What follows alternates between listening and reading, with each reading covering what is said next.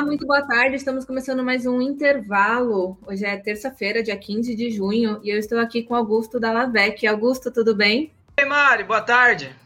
Boa tarde. O intervalo é o nosso programa diário sobre negócio dos esportes. E hoje começamos o dia, começamos agora à tarde, né, Augusto, com uma novidade aí da CBF, dos clubes da, do Campeonato Brasileiro. E temos aqui a presença de Eric Betting para falar um pouquinho mais do que está acontecendo. Eric, boa tarde, tudo bem? Tudo bom, Mari, tudo bom, Augusto?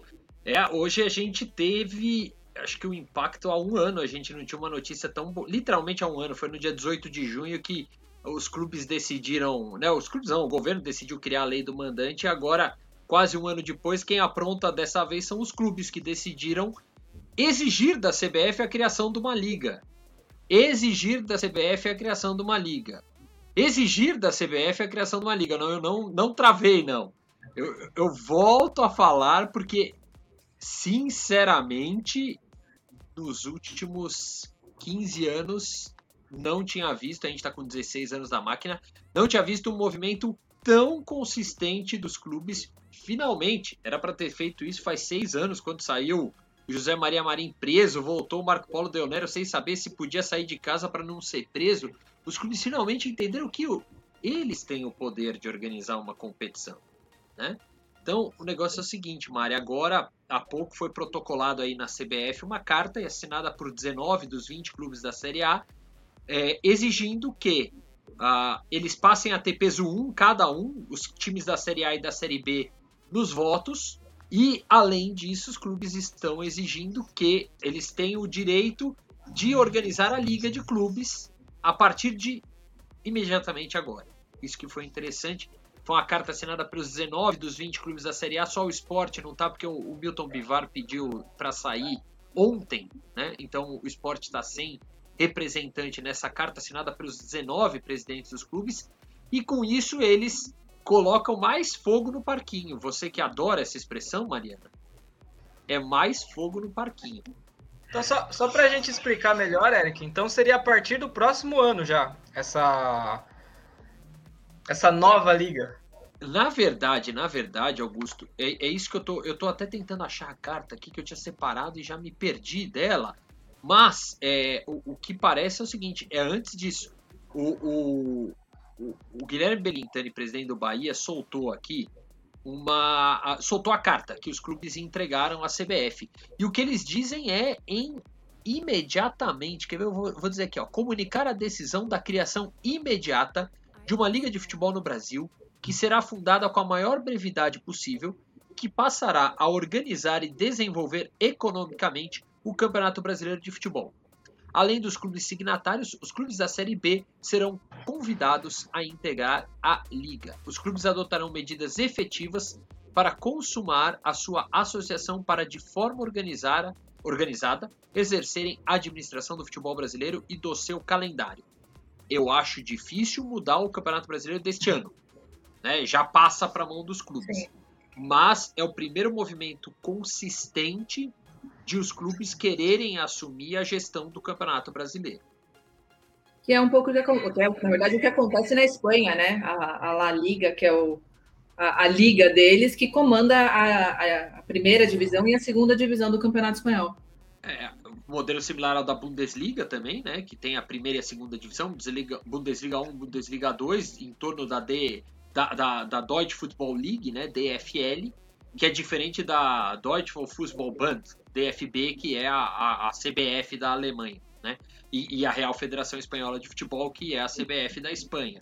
Eles ficam com as competições menores. Só que existia, até pouco tempo atrás, uma briga grande dentro da CBF, que a CBF queria o seguinte: vocês querem fazer uma liga? Ótimo, vamos fazer, só que vocês pegam todas as divisões. E o que os clubes fizeram nessa carta foi claramente dizer o seguinte: os 20 clubes da Série A querem.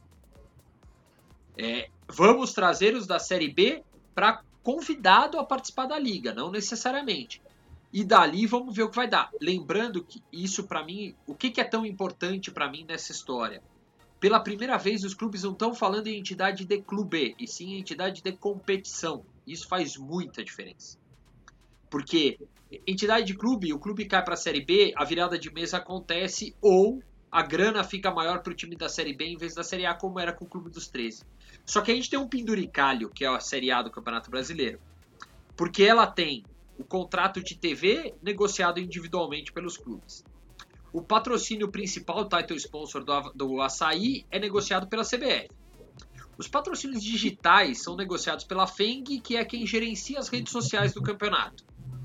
E uh, o, as placas de publicidade são vendidas individualmente pelos clubes. E acho que, se não me engano, 19 clubes estão assinados com a Sport Promotion, só o Atlético Paranaense que não. Conclusão: é um Frankenstein o Campeonato Brasileiro, que a gente tem um campeonato totalmente fatiado e, e, e dividido em várias, várias frentes. E é exatamente isso que talvez a gente consiga acabar finalmente. Passa a ter uma liga, ela passa a exercer um poder de organização, gestão e comercialização do campeonato.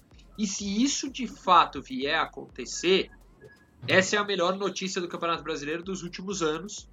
É, e, e, é algo que pode efetivamente mudar é, é, a gestão e a organização do futebol no Brasil, é, sem precisar de mudança na lei da, do mandante, sem precisar de criação de clube-empresa, simplesmente pelo fato de que os clubes finalmente estão percebendo que juntos eles podem mais ou juntos eles conseguiriam fazer coisas melhores do que quem está aí. E também os clubes aí pegaram um pouquinho a brecha da, de tudo que aconteceu com a CBF nos últimos, nas últimas semanas, né? Com o Caboclo sendo tirado do cargo, então acho que eles estão aproveitando aí um pouquinho esse momento mais frágil da CBF para tentar fazer isso virar é, é, muito curioso a gente notar, né, Mari? Porque há, há seis anos o presidente da CBF foi preso numa viagem à Suíça, né? E o, e o, Marco Paulo Del Nero voltou às pressas para o Brasil, faz praticamente seis anos, né?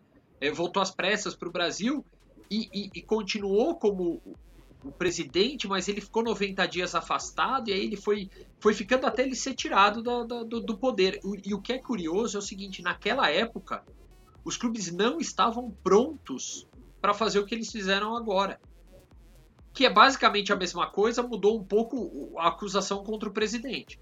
Mas mudou o, é, é. É, mudou o tema, né? A gente foi para uma acusação é, é, de, de, assédio sexual e assédio moral. É, mas não precisou ser preso o presidente dessa vez ainda, né? Vamos ver o que, que o que, que, a justiça depois e a própria, a própria enfim, andamento da, das acusações contra o caboclo vão dar. Mas os clubes agora entenderam isso, precisamos de seis anos ali para maturar e perceber, e agora teve a brecha política, porque a gente não pode esquecer isso. O futebol é um ente político, não é só negócio. E a política agora abriu-se o vácuo para que pudesse entrar e fazer a mudança. Tá explicado para você, Augusto? Era essa acho a sua acho, acho que está mais que explicado.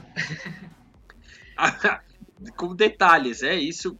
Foi mais ou menos por volta das duas da tarde que a Globo.com deu a história. Depois agora, o, faz mais ou menos uma, uma hora, mais ou menos, que os clubes tornaram público. Isso o Júlio Casares, presidente de São Paulo, tinha dito, né, Mari, no começo do, do, do dia ali, que eles estavam reunidos na CBF, é, pra, reunidos os clubes no Rio de Janeiro, para discutir a melhoria do futebol brasileiro. Estamos reunidos com os 20 clubes da Série A.